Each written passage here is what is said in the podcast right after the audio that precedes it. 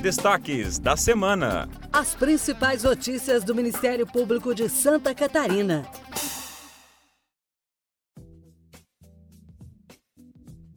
Olá, eu sou Maria Clara Lima e está começando mais um Destaques da Semana. E eu sou Eduardo Iarec. A partir de agora apresentamos as manchetes do portal do Ministério Público de Santa Catarina entre 14 e 16 de fevereiro.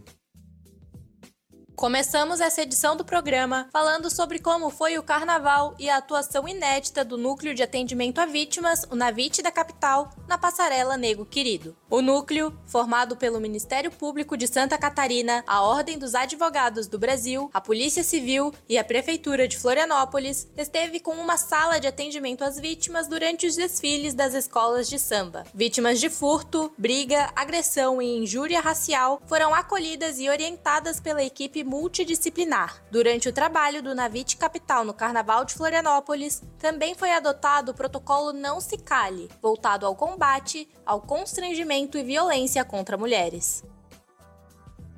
E o CyberGaeco, Grupo de Atuação Especial de Combate a Crimes Cibernéticos, deflagrou a Operação Vigilância Virtual 3, cumprindo o um mandado de busca e apreensão de material pornográfico infanto-juvenil em ambiente virtual na cidade de São José, na Grande Florianópolis. A ordem judicial foi expedida pela primeira vara criminal da comarca. Durante a operação, o investigado por armazenar os arquivos de exploração sexual infanto-juvenil no dispositivo eletrônico foi preso em flagrante.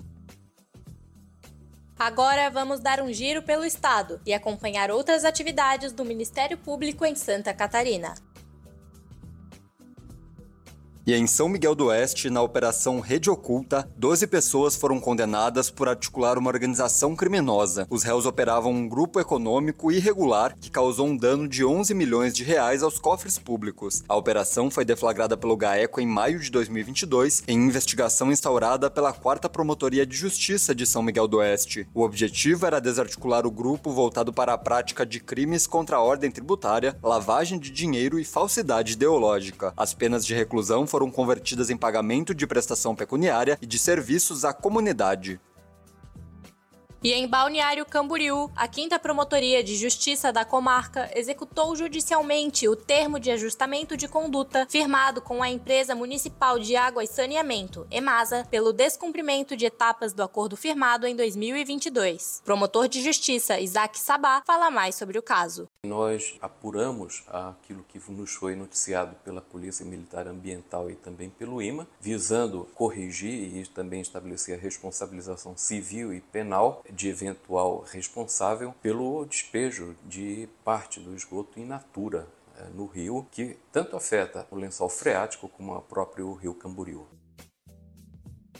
E em Penha, uma cerimônia marcou a instalação da segunda Promotoria de Justiça. A implantação acompanha a evolução dos serviços da Justiça e o fluxo populacional do município. Elevada à categoria de comarca em agosto de 2022, Penha agora terá a população atendida com mais estrutura e agilidade nas novas dependências. Dentre as atribuições da nova Promotoria de Justiça estão áreas como criminal comum, tribunal do júri, violência doméstica e familiar contra a mulher, efeitos relativos aos crimes contra criança e adolescente ordem tributária, execução penal, entre outras. Em Brusque, o Procurador-Geral de Justiça Fábio Trajano se reuniu com promotores de justiça da região. A reunião faz parte dos encontros regionais nas promotorias de justiça em toda Santa Catarina. Também participaram do encontro o Subprocurador-Geral de Justiça para Assuntos Jurídicos, Durval da Silva Amorim, e a Subprocuradora-Geral de Justiça para Assuntos Administrativos, Ariadne Clarissa Sartori. A visita debateu o plano de ação institucional e colheu contribuições para aprimorar e garantir mais qualidade qualidade ao atendimento da população.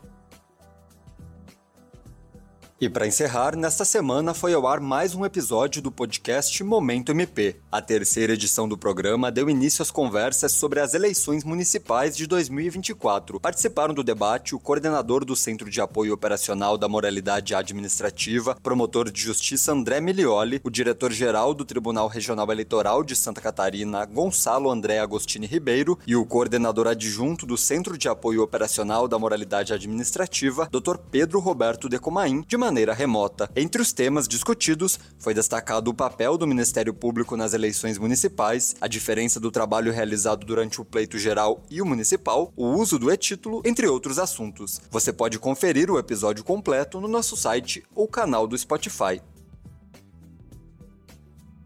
Assim chegamos ao fim de mais um programa. Esta foi a edição dos destaques da semana de 14 a 16 de fevereiro no Ministério Público de Santa Catarina. Eu sou Maria Clara Lima. E eu sou Eduardo Iarec. Acompanhe o Ministério Público e mantenha-se informado sobre o nosso trabalho pelo Estado. Acesse o nosso portal e leia muitas outras notícias. mpsc.mp.br. Um bom fim de semana e até mais. Você ouviu Destaques da Semana. Acesse outros conteúdos no portal do Ministério Público de Santa Catarina, mpsc.mp.br.